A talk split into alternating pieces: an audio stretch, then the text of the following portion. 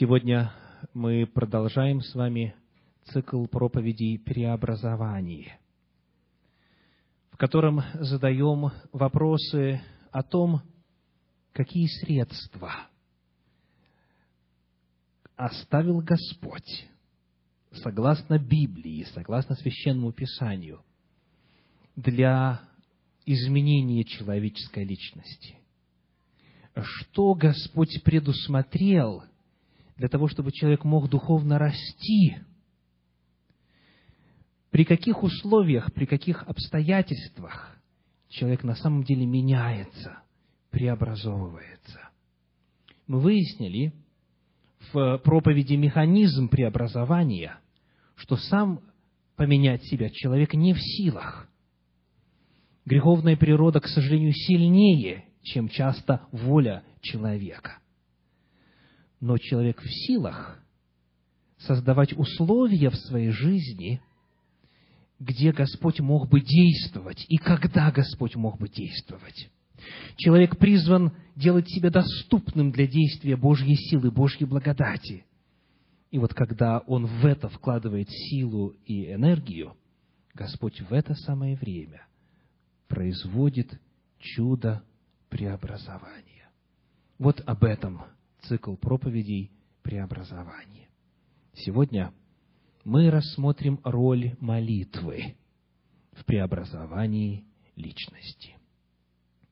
Рассказывают, как во время Второй мировой войны однажды самолет американского летчика был сбит, и он катапультировавшись, используя парашют, стремительно приближался к земле. Он не знал, что его там ожидает внизу. Сможет ли он приземлиться благополучно, в чьи руки попадет. И потому произнес, находясь в воздухе, такую молитву Господу. «Господи, я не беспокоил тебя ни разу на протяжении всех двадцати пяти лет своей жизни.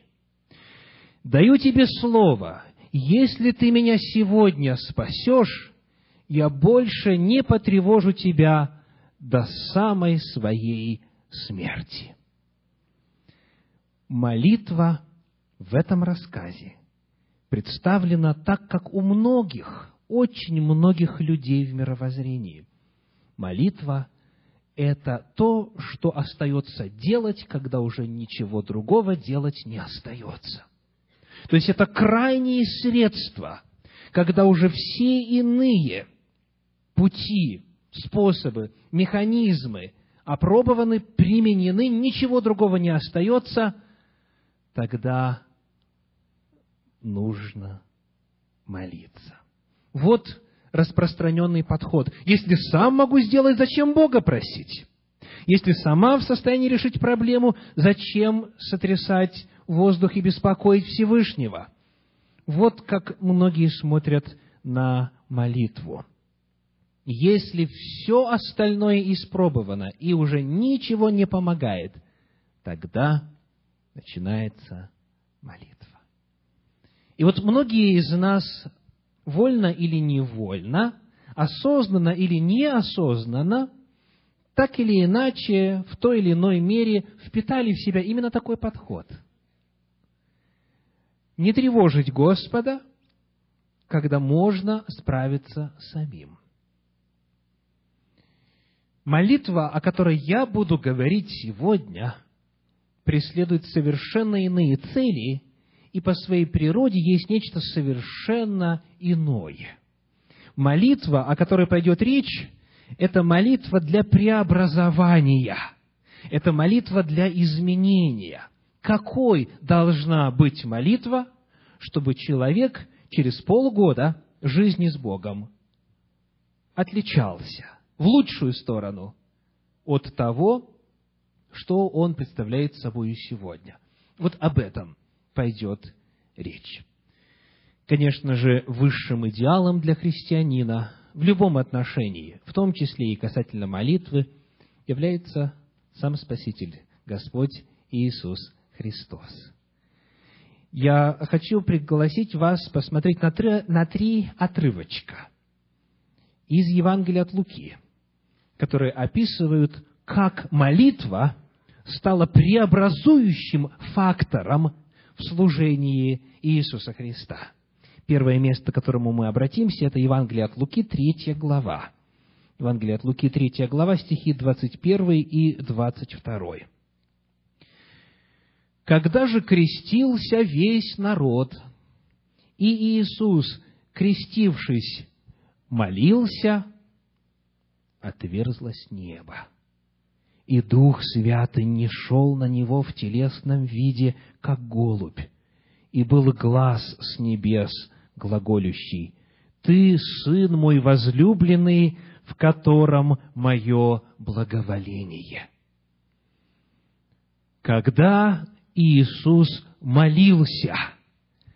Тогда открылись небеса, тогда Дух Святой сошел на Него, тогда глаз с неба провозгласил, «Ты есть Сын мой возлюбленный». Вот что происходило во время молитвы Иисуса Христа.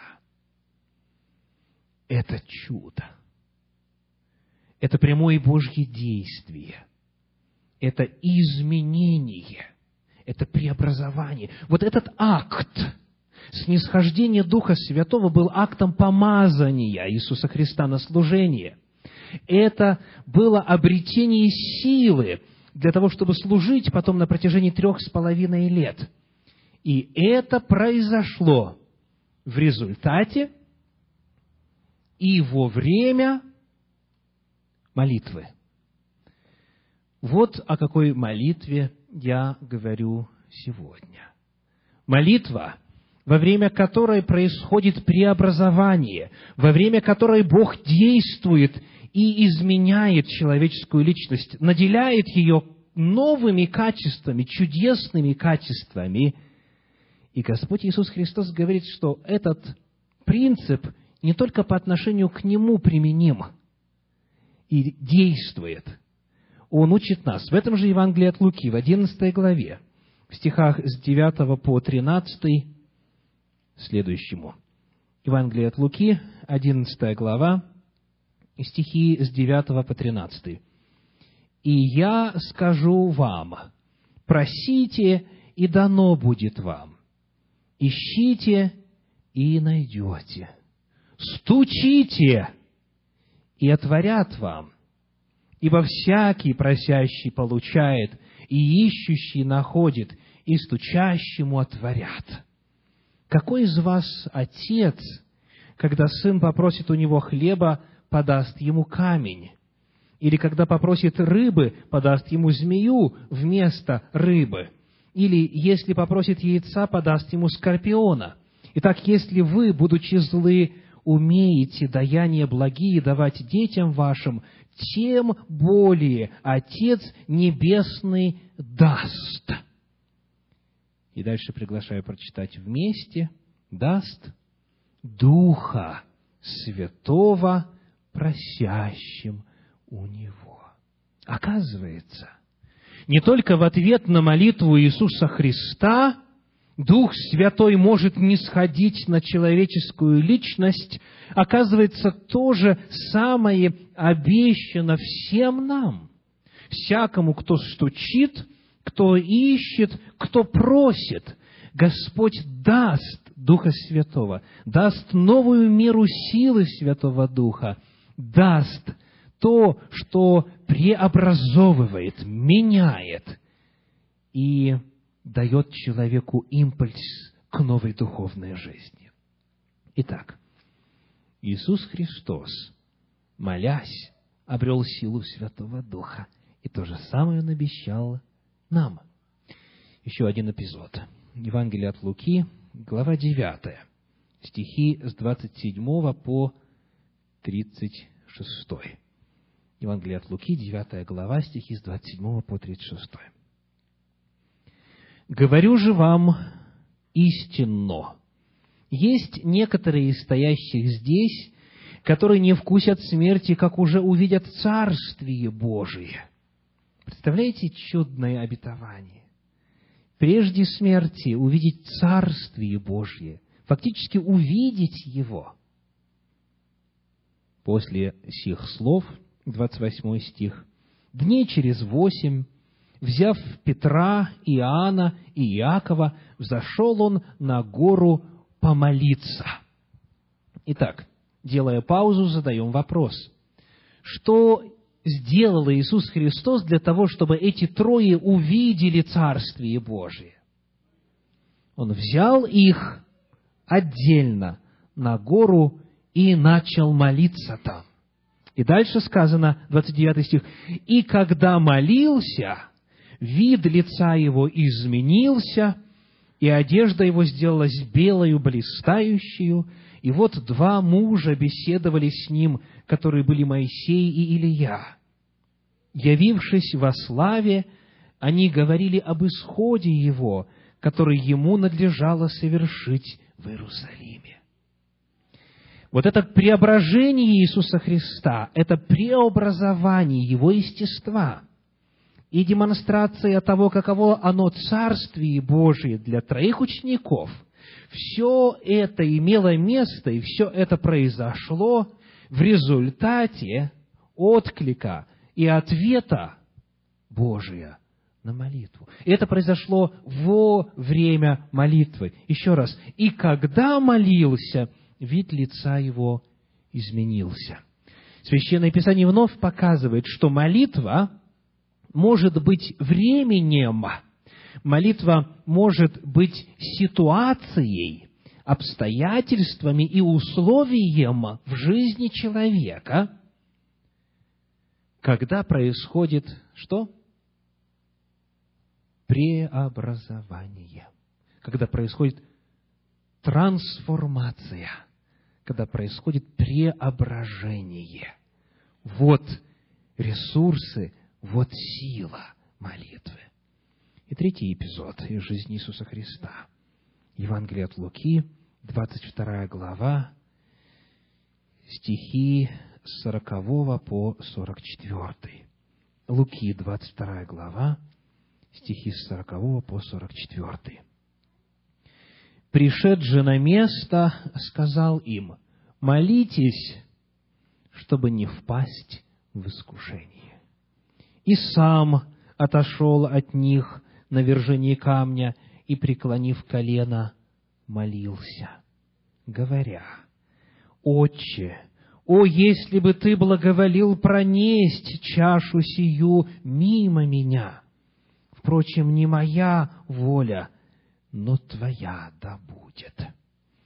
Иные евангелисты, Матфей, Марк, рассказывают о том, что душа Иисуса в этот момент скорбела смертельно. Вот состояние его души. И в этот момент он молится, Господи, если возможно, доминует меня чаша сия. Он говорит, если можно тебе, я цитирую, он говорит, все возможно тебе. Вот цитата. Все возможно тебе пронеси эту чашу мимо меня. И когда мы задаем вопрос, как же все-таки вот в этом борении внутреннем он одержал победу, ответ дает евангелист Лука. Вот здесь вот в 22 главе стих 43. «Явился же ему ангел с небес и укреплял его» Явился же ему ангел с небес и укреплял его, и, находясь в борении, прилежнее молился, и был пот его, как капли крови, падающие на землю. Там решалась судьба всего человечества. Там решалась судьба каждого из вас лично. От того, что произойдет во время молитвы Спасителя, зависело вечная жизнь или вечная смерть жителей земли. И вот там, во время молитвы, Иисус Христос получил сверхъестественную помощь. Он там принял решение.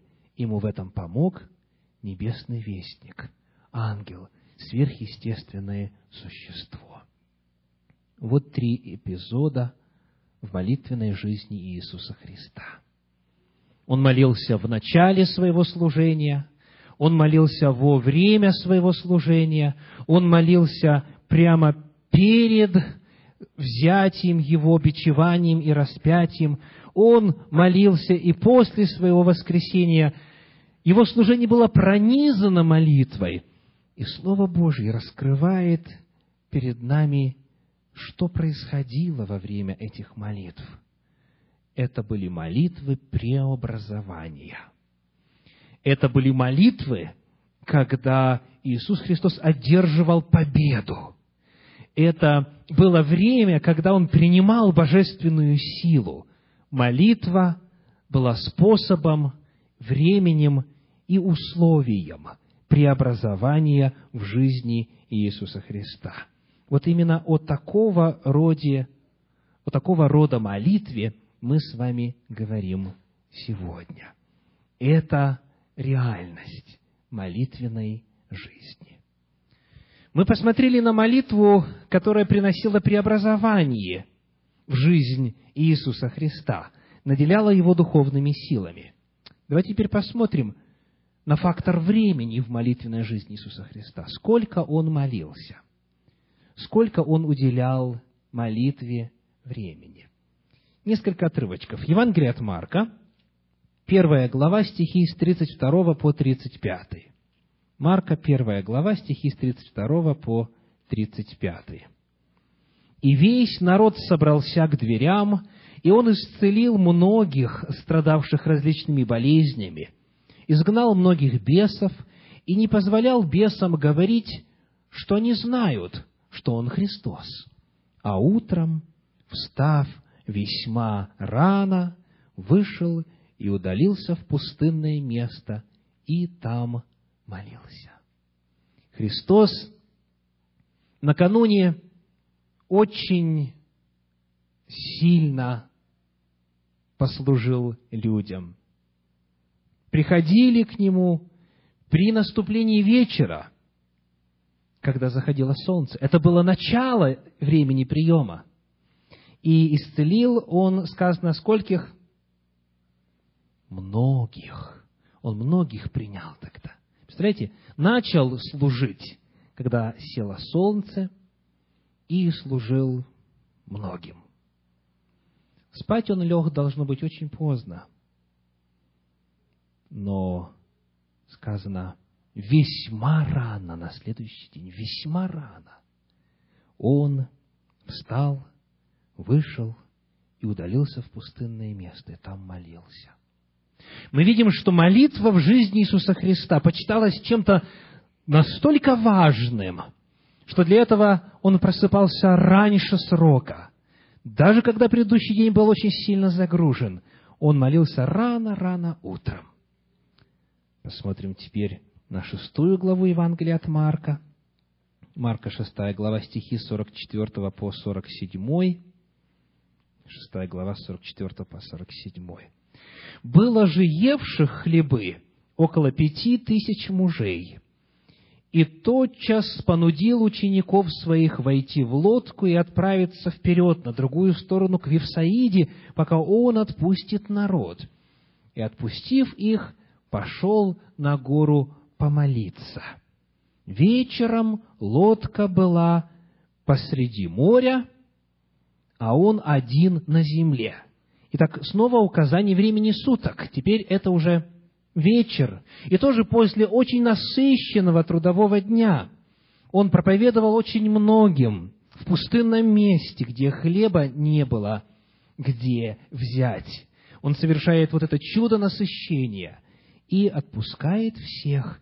И вот сказано, вечером лодка достигла середины моря, а он в это время был один на земле и молился. И увидел их бедствующих в плавании, потому что ветер им был противный.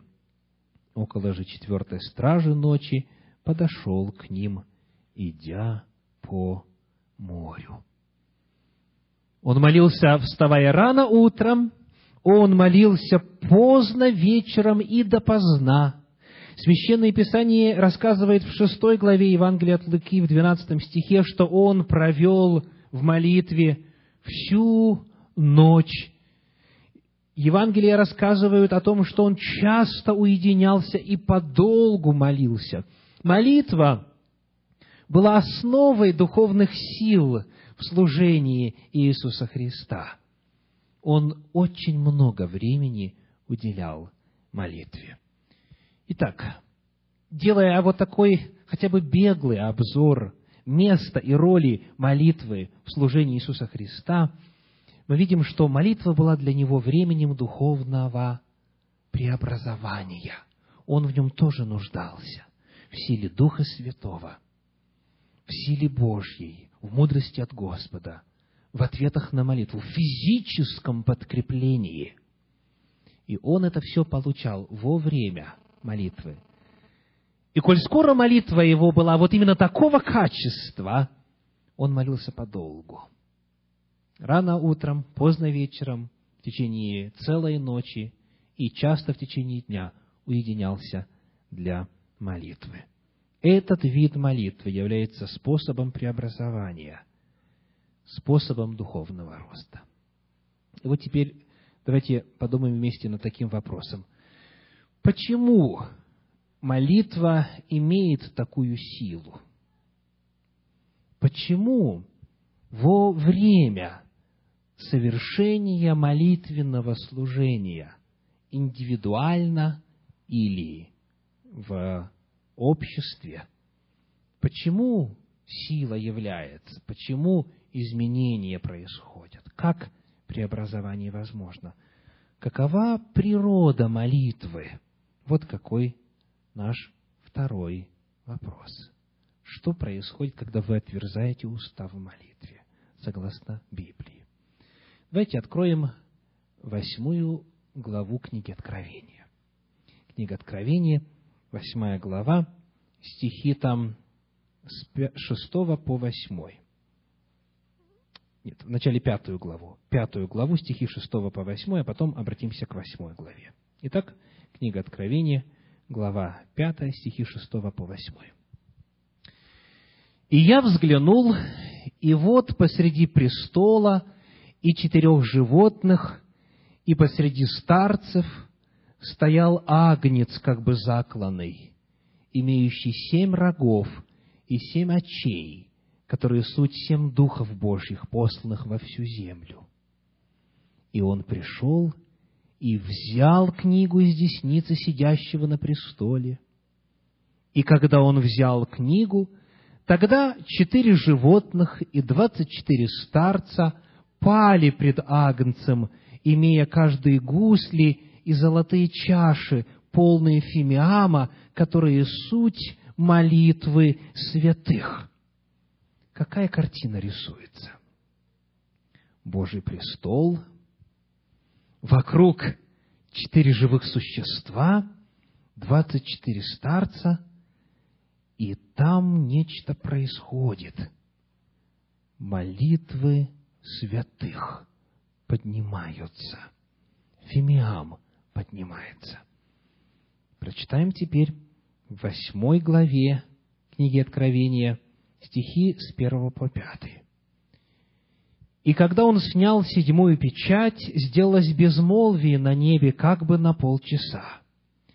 И я видел семь ангелов, которые стояли пред Богом, и дано им семь труб.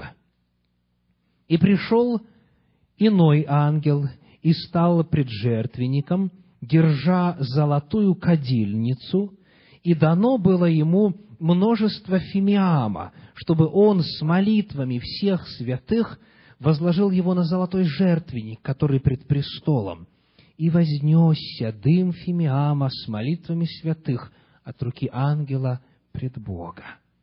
И взял ангел кадильницу и наполнил ее огнем жертвенника и поверх на землю, и произошли голоса, и громы, и молнии, и землетрясения. Что происходит, когда народ Божий возносит находясь на земле, молитву. Священное Писание рассказывает нам о служении в небесном святилище в качестве отклика, ответа, реакции Божьей на молитву людей на земле. Описывается служение в небесном святилище, Божий престол, ангелы, жертвенник золотой, кадильницы, чаши. Это все, что является описанием служения во святилище. Потому давайте вспомним, как были связаны золотой жертвенник, кадильница и фимиам с одной стороны, и молитвы народа Божия с другой стороны в служении святилища на земле, которое было устроено по образу небесного. Вот что мы находим. Книга Исход, 30 глава, первые восемь стихов. Книга Исход, 30 глава, первые восемь стихов. «Сделай жертвенник для приношения курений, из дерева сетим сделай его, длина ему локоть и ширина ему локоть. Он должен быть четыреугольный, и вышина ему два локтя, из него должны выходить роги его. Обложи его чистым золотом, верх его и бока его кругом, и роги его, и сделай к нему золотой венец вокруг. Под венцом его, на двух углах его, сделай два кольца из золота, сделай их с двух сторон его, и будут они влагалищем для шестов, чтобы носить его на них. Шесты сделай из дерева сетим, и обложи их золотом. И вот теперь служение. Поставь его пред завесою, которая пред ковчегом откровения, против крышки, которая на ковчеге откровения, где я буду открываться тебе. На нем Аарон будет курить благовонным курением каждое утро, когда он приготовляет лампады, будет курить им и когда Аарон зажигает лампады вечером, он будет курить им. Это всегдашнее курение перед Господом в роды ваши. Итак, мы узнаем отсюда, что первое, курение это, специальный фимиам возносился Господу каждое утро и каждый вечер. Он возносился в святом отделении святилища, и его цель была попасть во святой святых, в то отделение, где Господь являлся над крышкой. Мы видим, что это курение как-то было связано с Богооткровением. Бог открывался в контексте принесения фимиама. Вот это делал священник. Это никто не видел, потому что это было внутри, во святилище. Он там находился один. Какова взаимосвязь между вот этим курением и молитвами народа Божия. Вот что рассказывает книга Псалтирь, 140 глава, первые два стиха. Псалом 140, первые два стиха. «Господи, к Тебе взываю, поспеши ко мне, внемли голос умоления моего, когда взываю к Тебе. Да направится молитва моя, как фимиам пред лицо Твое, воздеяние рук моих, как жертва вечерняя. Молитва здесь синхронизируется с воскурением фимиама утром и вечером. Как фимиам поднимается к Божью престолу и попадает на ковчег, где является слава Божья, где Бог восседает, где видимым образом являет свое присутствие, так и молитва – поднимается к Господу и попадает пред Его лице. И потому всегда в народе Божьем, в то время, когда священник утром и вечером кадит во святилище, народ в это самое время что делает? Молится. Молится, потому что знает, что там происходит служение, где Господь на основании этого служения открывается, является – это, в частности, можно прочесть в первой главе Евангелия от Луки. Евангелие от Луки, первая глава, стихи с 8 по 11 рассказывает о служении Захарии, который стал отцом Иоанна Крестителя. Луки 1 глава, стихи с 8 по 11. «Однажды, когда он в порядке своей череды служил пред Богом по жребию, как обыкновенно было у священников, досталось ему войти в храм Господень для кождения. А все множество народа молилось вне, во время кождения. Тогда явился ему ангел Господень, стоя по правую сторону жертвенника кадильного, и сообщил ему весть о том, что у него, престарелого, и у жены его Елизаветы, престарелой, бесплодной, будет сын. Предтеча, который приготовит путь Господу. Иоанн, получивший название Крестителя. Вот что происходит, и вот какова взаимосвязь фимиама, с одной стороны, и молитв. Когда Захария кадит внутри, тогда вне, у храма, на дворе храма и везде, где народ Божий проживает, все в это время останавливаются, обращают свои взоры туда, к святилищу, поворачиваются по направлению к святилищу и начинают молиться – они знают, что их молитва в это время вместе с Фимиамом восходит к самому Господу, и происходит Бога откровение. Итак, что происходит, когда вы совершаете молитву? Библейский ответ происходит то же самое. Только уже не в земном святилище, не в земном храме, а там, у Божия престола. Только попытайтесь себе представить грандиозность этого действия. Только попытайтесь себе представить, верою принять степень важности этого действия. Когда вы молитесь, тогда там, в небесном святилище, происходит воскурение Фимиама. Молитвы святых поднимаются Господу. То есть человек, молясь у себя дома, или на природе, или в обществе народа Божия, он фактически в этот момент приобщается к процессу, который имеет вселенские масштабы.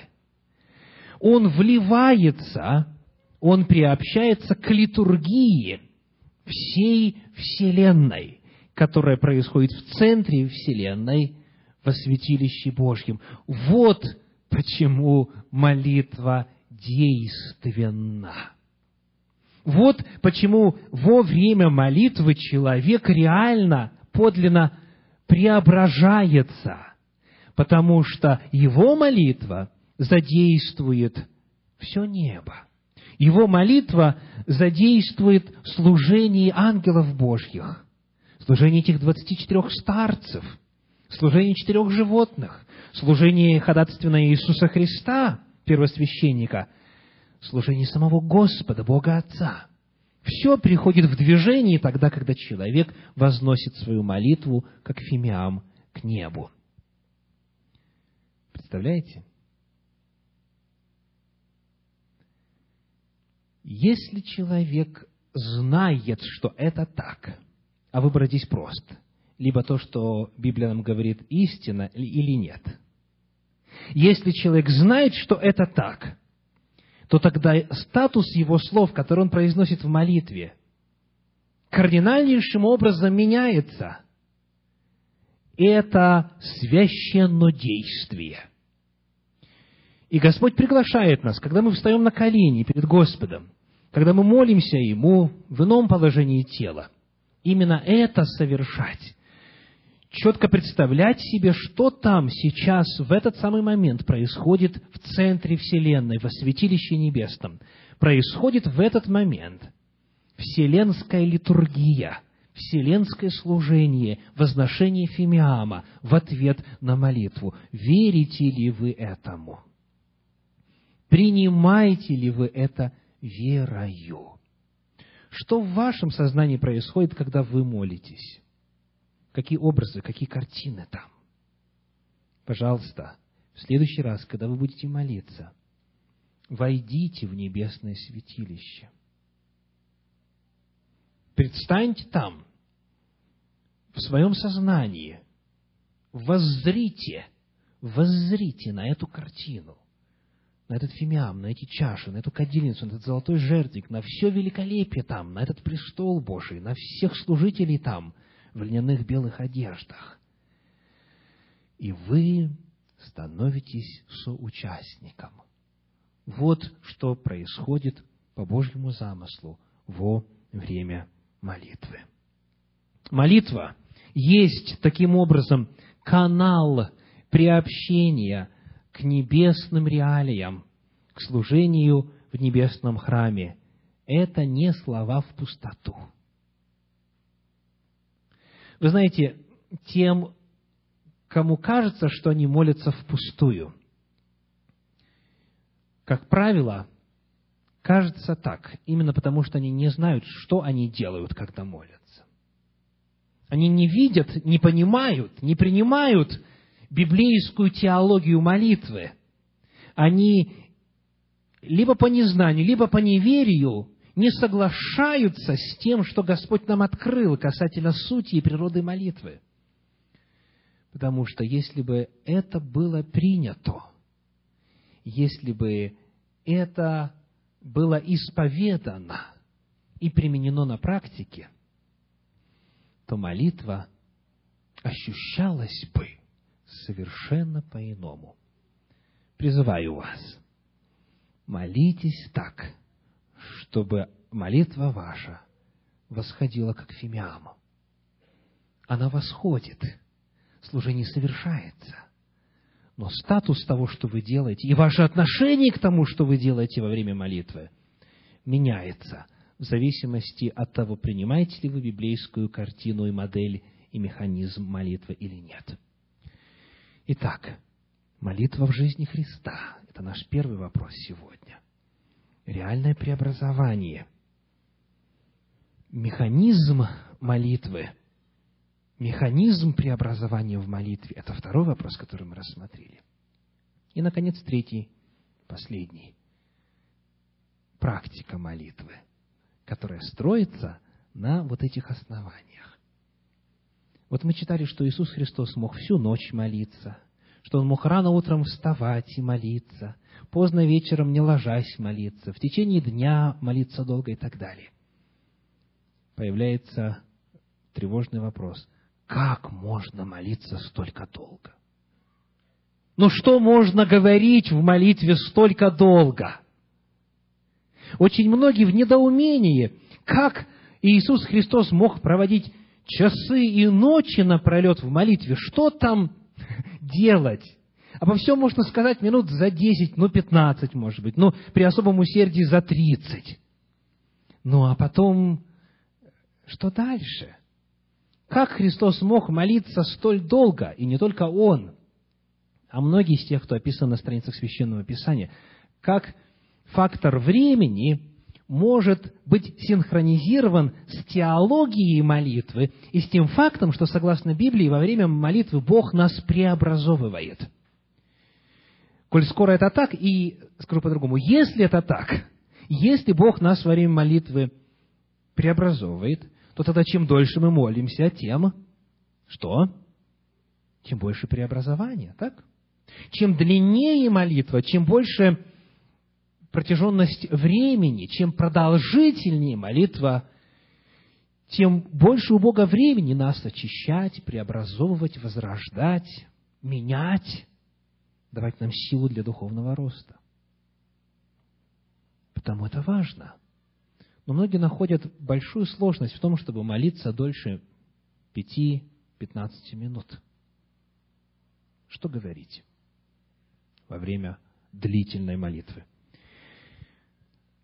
для того, чтобы хотя бы немножечко указать направление движения в постижении секрета длительных молитв, я предлагаю вам сегодня, во-первых, иллюстрацию, а во-вторых, рассмотрение уровней молитвы. от того, на каком уровне возносится ваша молитва, как правило, зависит ее продолжительность. Итак, иллюстрация из русской народной сказки. Пошел однажды юноша мыть бочку к морю по просьбе отца. Моет ее, моет, вроде бы вымыл, вроде бы чистая, но он не уверен, что цели своей достиг. А спросить не у кого, ни одной живой души нету вокруг. И он, и он думает, у кого же спросить, как знать, бочка чиста или нет. И смотрит вдалеке какой-то парус корабля виднеется. Он снял с себя рубаху и, что есть мочи, давай ею махать и кричать. «Сюда! Сюда!» Корабельщики заметили подзорную трубу, ну и думают, что, наверное, какая-то беда, кто-то тонет, спасать кого-то нужно и так далее. И на всех парусах э, примчались к берегу, на шлюпки подъезжают, подплывают и спрашивают, что случилось. И он им рассказывает о своей беде. Отец послал меня мыть бочку, я ее вымыл, не знаю, чиста она или нет. Скажите, она чиста?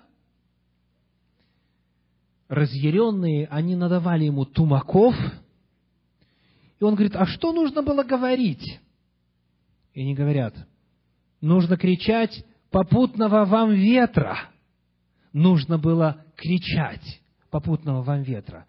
Он говорит, спасибо, добрые люди, и заучил эту фразу. Как нужно говорить? Попутного вам ветра, попутного вам ветра. Идет, повторяет, чтобы не забыть, и смотрит, два охотника целятся в одного зайца. И он как закричит, что есть мочи. Попутного вам ветра! Заяц, естественно, убежал, охотники к нему, надавали тумаков, говорят, ты в своем уме? Он говорит, а что я неправильно сказал? Они говорят, нужно говорить вот так, желать. Полголоса. Целься, не промахнись. Он их поблагодарил, теперь знает, что нужно говорить. Целься, не промахнись, целься, не промахнись. Идет дальше видит, двое дерутся. Он подходит тихонечко и говорит, целься, не промахнись, целься, не промахнись. Они внимание друг с друга переключили на него, он получил свою долю и говорит, а что я неправильно сказал? Научите меня. И они ему говорят, нужно говорить, громко кричать, скорее их разгони. И он вновь заучил, скорее их разгони, скорее их разгони. Идет дальше и видит, свадебная церемония движется. Он значил, что есть мочи кричать, получил вновь тумаков, узнал, что нужно говорить «дай Боже всем такого счастья», и, продолжая путь дальше, увидел похоронную процессию. Эта иллюстрация призвана продемонстрировать и проиллюстрировать одну истину. Каждая ситуация требует своих слов. Правда? Каждая ситуация требует нового отклика, новой реакции, нового переосмысления и, соответственно, новых слов. Невозможно никогда надеяться, что изо дня в день, из месяца в месяц, из года в год одна и та же молитвенная формулировка, которую уже и вся семья наша, и все родственники наши, и вся церковь наша знает от начала до конца, как только мы откроем уста для молитвы, эта одна формулировка не годится – каждый день нашей жизни. Но, к сожалению, многие из нас в молитве именно так себя ведут. Вот есть определенный образец молитвы, и какой бы ни была тема проповеди, молитва отклика всегда одинаковая. О чем бы мы ни молились в мини-церквах, молитва звучит всегда одинаково. Она выучена раз и навсегда. Одни и те же фразы, одни и те же предложения, одни и те же образные выражения и так далее. Ничего не меняется. А представьте, ангелы должны этот фимиам к Богу принести. Уже в сотый или в тысячный, или в десятитысячный раз. Одно и то же. Одни и те же слова, одни и те же фразы. Вот если молитва не меняется, что касается э, своего содержания, что касается словарного запаса своего, вот, как правило, вот такая молитва очень короткая, очень непродолжительная. Потому что все слова закончились, больше сказать нечего. Все, молиться больше мочи нет. Но вот лучший путь. Вот Божий путь. Это уровни молитвы. Подобно тому, как в общении между людьми общение развивается по определенным законам и проходит определенные этапы, определенные уровни, точно так же и во взаимоотношениях с Господом в молитве. Если мы верим, что Всевышний – это конкретное существо, это конкретная личность, значит, разговор с нею должен осуществляться по принципу диалога и, как и в общении с людьми, по принципу углубления, качества и глубины общения. И вот здесь давайте отметим быстренько пять уровней общения. Первый. Первый. Это одиночные реплики. Одиночные реплики. Ну, мы все знаем, каково это на практике в нашем общении. Это очень ярко выражается вот здесь, в Соединенных Штатах Америки, в частности, когда люди, задая, задавая вопрос «How are you?», «Как дела?», э, на самом деле крайне удивятся, если вы начнете им об этом рассказывать. Потому что задается этот вопрос не для того, чтобы получить ответ, а для того, чтобы э, услышать что? Good, how are you? How are you? Good, how are you? То есть это называется выполнили ритуал, но ничего друг другу не сказали и даже и не думали сказать. Как сказал некто в ответ на вопрос, кто такой зануда, следующее, это тот, который на вопрос «как дела?» Начинает об этом рассказывать. Настолько стало привычно, что эти реплики ничего не значат – то есть они просто используются как часть, как элемент этикета, но слова эти не содержат на самом деле тот смысл, который в них изначально содержится. Когда человек молится Господу на этом уровне, то здесь вот эти одиночные реплики или коротенькие фразы, коротенькие предложения, они могут выражены быть в самых разных словах, но суть всегда одна и та же – то есть это заученные формулировки, которые просто нужно сказать. Вот и их э, проговаривание и воспринимается многими как молитва. На самом деле, состоялось ли общение? Нет, общение не состоялось. Вы как не знали, как у него дела, так и до сих пор не знаете. И он о вас ничего не знает. Общение не состоялось. Вот этот вот уровень одиночных реплик, он конечно, самый жалкий, но многие христиане только на этом уровне и молятся. Второй уровень называется так формальный разговор. Формальный разговор. Ну, вот как, а, например, происходит во взаимоотношениях в семье. После обеда муж куда-то собрался идти, и жена его спрашивает, «Ты куда?» Или она может спросить, ты далеко? И он отвечает, ухожу. Поговорили? То есть, формально говоря, он ответил на вопрос, ты куда? Ухожу. Или по делам.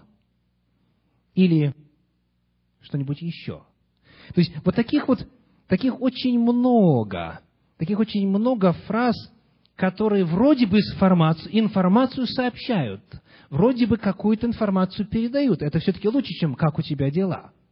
Но, опять-таки, здесь очень мало известно. Человек сам себя не раскрыл. Он ничего, по сути, так и не сказал. Формальный разговор. То есть, когда вроде бы есть вопрос, есть ответ, есть даже обмен информацией, но на самом деле это не общение.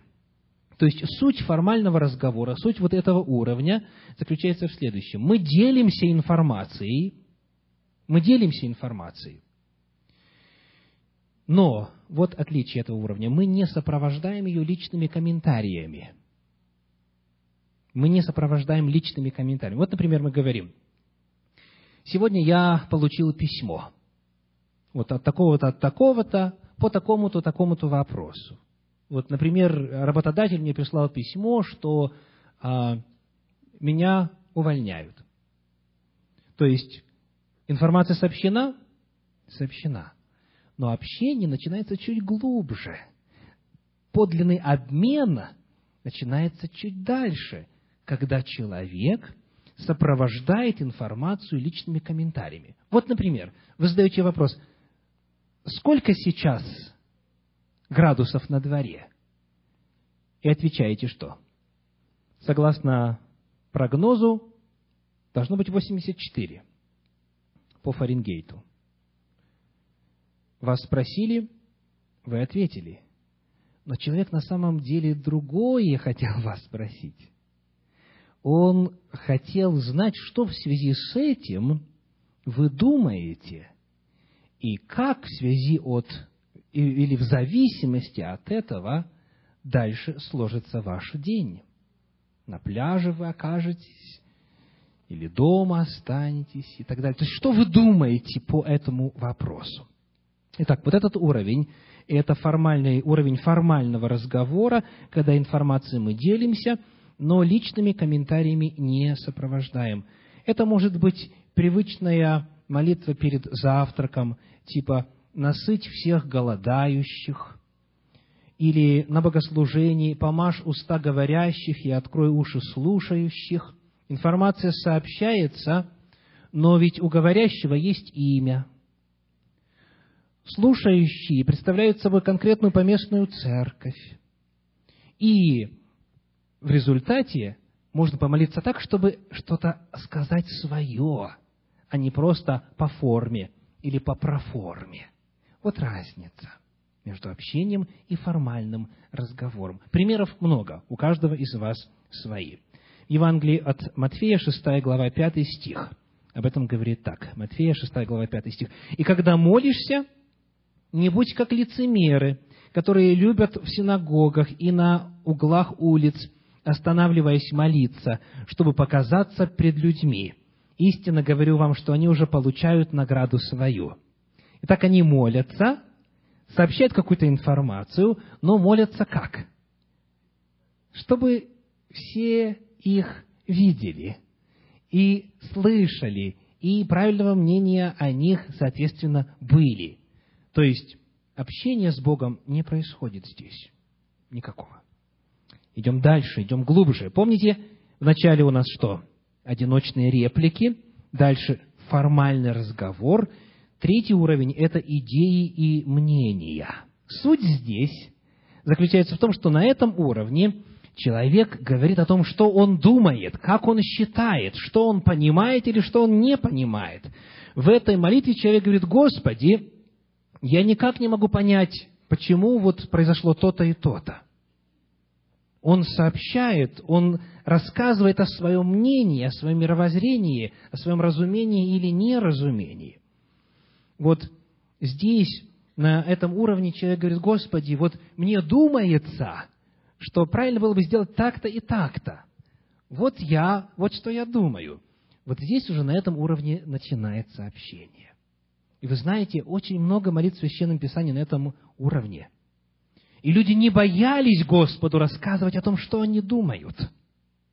Вот смотрите, в книге Иова небольшой пример, в третьей главе, стихи с 11 по 17. Иова, третья глава, стихи с 11 по 17. Иов говорит Богу, Богу, для чего не умер я, когда не умер я, выходя из утробы?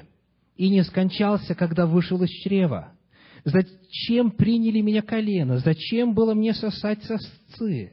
Теперь бы лежал я и почевал, спал бы, и мне было бы покойно, и так далее. Вот его мнение, вот так он себя чувствует, и он свое мнение выражает, он не боится Господу об этом говорить. А чего стоят псалмы Давида? Он что думает, то Богу и говорит у многих верующих получается вот как.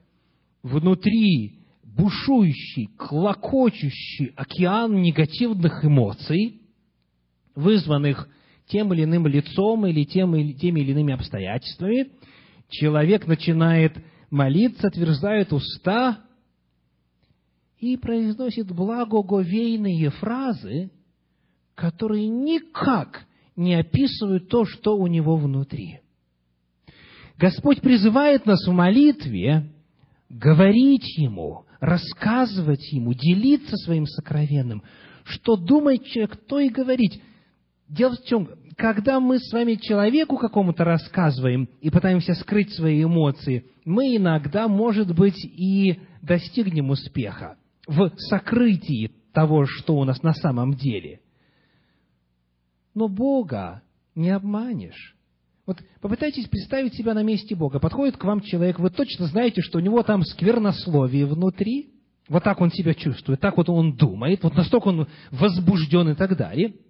И человек начинает ему говорить нечто, что вообще никак суть происходящего не описывает.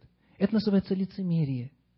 То есть Господь знает, что происходит, и э, можно себе живо представить эту картину. Бог как бы говорит, ну когда ты, дорогой или дорогая, наконец-то начнешь молиться? Да скажи ты, наконец, открой свои уста и объяви свое мнение. Расскажи, что ты думаешь. Вот это уровень идей и мнений. Третий уровень молитвы. Четвертый, еще глубже, это чувства и эмоции. Человек не только сообщает свое мнение, он рассказывает о том, что у него в душе происходит. Он говорит о своих чувствах и эмоциях. Он произносит такие слова, как «мне плохо», «я боюсь», «я не уверена», «я переживаю», «терзаюсь», не могу простить и так далее, и так далее. То есть человек описывает, что происходит в сфере чувств. И таких молитв в Священном Писании тоже очень много. Например, 41-й псалом Давида, один из многих, говорит так, 41 глава. Вернее, это у нас псалом сынов Кореевых. «Как лань желает к потокам воды, так желает душа моя к Тебе, Боже». Вы видите, что это чувственный образ, это эмоциональный образ. Лань стремится к потокам воды. Вот так, душа моя, к тебе. Жаждет душа моя к Богу крепкому, живому, когда приду и явлюсь пред лице Божие. Слезы мои были для меня хлеб, хлебом, день и ночь, когда говорили мне всякий день, где Бог твой? Вспоминая об этом, изливаю душу мою. Что унываешь ты, душа моя, шестой стих, и что смущаешься? Седьмой, унывает во мне душа моя. Десятый стих. Скажу Богу, заступнику моему, для чего ты забыл меня? Для чего я сетуя хожу от оскорблений врага? Вот глубина молитвы. Идеи и мнения – это третий уровень, а четвертый – чувства и эмоции – Молитва здесь никак не может быть сухой. И вы знаете, чтобы чувства свои описать, здесь не хватит нескольких минут. Вот здесь начинается подробный, обстоятельный разговор. Послание к филиппийцам, 4 глава, стихи 6 и 7, об этом уровне молитвы говорят так. Филиппийцам, глава 4, стихи 6 и 7. «Не заботьтесь ни о чем, но всегда в молитве и прошении с благодарением открывайте свои желания пред Богом. И мир Божий, который превыше всякого ума, соблюдет сердца ваши и помышления ваши во Христе Иисусе. Открывайте желания. И, наконец, пятый, последний уровень общения и уровень молитвы – это то, что можно назвать глубоким духовным проникновением. Глубоким духовным проникновением. Деяния апостолов, 10 глава, стихи с 19 по 16, и 22 глава Деяния апостолов, стихи с 17 по 21. Посмотрим второй отрывочек. Деяния апостолов, 22 глава, стихи 17 по 21.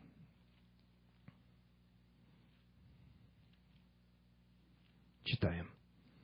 «Когда же я возвратился в Иерусалим и молился в храме, пришел я в выступление». Что означает слово «исступление»? Значит, этимология русского языка такова.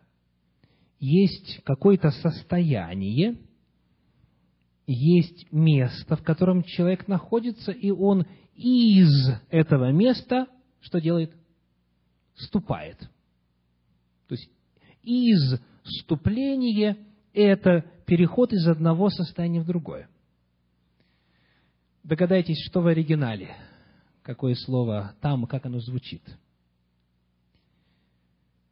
Экстасис. Экстасис. По-гречески этимология такова. Стасис – это состояние, а экс – это выход за пределы. Экстасис. Вот этимология, вот значение этого слова.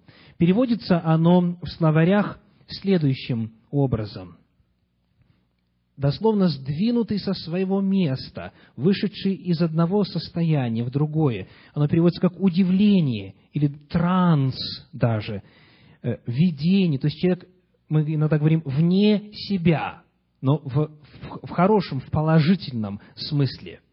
Так вот, вот что возможно во время молитвы. Это описывается и в 22 главе Деяния апостолов, и перед этим в упомянутом нами отрывке в 10 главе, в стихах с 9 по 16. И вот что происходит в это время, в этом состоянии. Пришел я в выступлении во время молитвы и увидел его. И он сказал мне, поспеши и выйди скорее из Иерусалима, потому что здесь не примут твоего свидетельства о мне.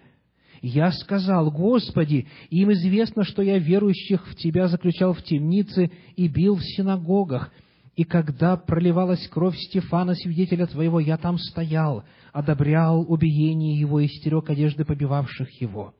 И он сказал мне, иди, я пошлю тебя далеко к язычникам. Что происходит во время экстаза, религиозного исступления? Происходит реальное, подлинное общение. Бог говорит ему, человек, в данном случае апостол Павел, отвечает, Бог отвечает на его вопрос, то есть происходит здесь общение. Это непосредственное, реальное пребывание в Божьем присутствии. Вот цель молитвы. Конечная ее цель – это пятый, наивысший уровень молитвы. Это диалог. И вот смотрите, что происходит. По мере углубления уровня молитвы, как правило, удлиняется ее продолжительность. Привет, как дела? Хорошо, как у тебя? Хорошо, до свидания. Чтобы уже был формальный разговор, даже уже нужно больше времени потратить. А чтобы сказать, что я думаю, Здесь еще больше времени нужно. А что я чувствую, это еще более продолжительный разговор. Но высотой является непосредственное общение с Господом. И в этом состоянии человеку хочется пребывать и пребывать и пребывать постоянно. Итак, как правило, если молитва короткая – значит, она не глубокая. Господь призывает нас к глубине во взаимоотношениях с Ним. Помните, что когда начинается ваша молитва, в это время начинается что? Священнодействие. Тогда в небесных просторах начинается служение по вашу душу ради вас – когда человек пребывает в молитве, Бог в это время действует. Потому цель дольше пребывать в молитве. Чтобы пребывать в молитве дольше, необходимо общаться на более глубоком уровне. И это, скажите, от кого зависит? Исключительно. На каком уровне вы будете общаться? От человека. То есть, что вы будете говорить? Одиночные фразы? Просто делиться заученными формальными какими-то словоизречениями, или же вы будете рассказывать Богу, будете делиться идеями, мнениями, будете о чувствах своих рассказывать, и будете ждать, когда произойдет вот это самое главное, что есть цель молитвы, раздастся Божий глаз, и Господь явится лично, непосредственно в вашем опыте. Мой призыв к вам сегодня –